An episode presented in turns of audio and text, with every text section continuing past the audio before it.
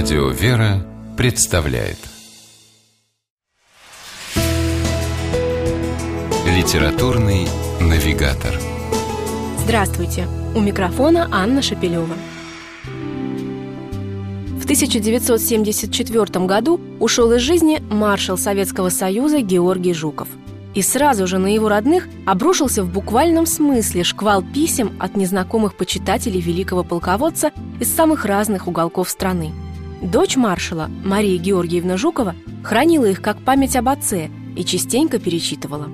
В одном из них ее буквально поразили такие слова «Вашего отца можно рассматривать только с православных позиций, иначе ничего в нем не поймешь». Удивленная и вдохновленная дочь маршала решила заново осмыслить, что же на самом деле помогло ее легендарному отцу вырвать победу из лап врага. Верность социалистическим идеалам и принципам – или, может быть, вера в Бога и жизнь по евангельским заповедям? Результатом стала необычная книга воспоминаний Марии Георгиевны Жуковой под названием «Маршал Жуков. Мой отец». Прежде всего, по глубочайшему убеждению Марии Георгиевны, атеистом Жуков не мог быть по определению. Ведь он сам с такой теплотой рассказывал ей, как мальчишкой в праздники и воскресные дни вместе с дядей и двоюродным братом ходил на богослужение в Кремль и храм Христа Спасителя – а его необычайная доброта по отношению даже к совершенно посторонним, незнакомым ему людям, которым он частенько с помощью своих связей помогал то выхлопотать квартиру, то устроиться на работу. Автор даже провела собственное расследование, и в результате открылись поистине удивительные факты.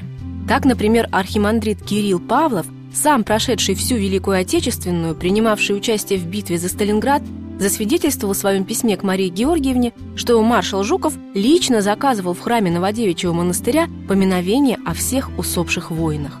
И архимандрит Иоанн Крестьянкин подтвердил тот факт, что Жуков возил с собой по фронтам икону Казанской Божьей Матери и позволял солдатам молиться перед нею.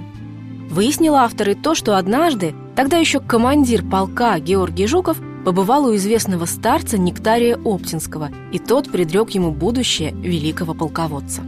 Но главное свидетельство веры ее отца, считает Мария Георгиевна, даже не в этом, а в его подлинной, искренней любви к людям. А люди, в свою очередь, любили его. «В войну земля была нам мать, а Жуков – отец», сказал ей как-то один ветеран. А значит, вспоминая о великом герое нашего времени, не только одна Мария Георгиевна имеет право сказать Маршал Жуков «Мой отец». С вами была программа «Литературный навигатор» и ее ведущая Анна Шапилева. Держитесь правильного литературного курса.